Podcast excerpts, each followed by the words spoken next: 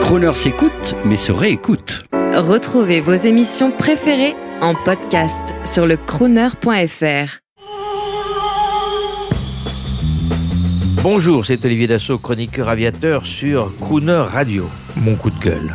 Le lynchage du directeur des ressources humaines d'Air France qui a tourné en boucle dans les médias du monde entier et participe ainsi à l'affaiblissement de notre crédibilité. Voilà quelque chose qui effraie les étrangers, qui hésitaient encore à investir en France. Continuons comme cela et nous verrons partir plus de Français que venir d'étrangers.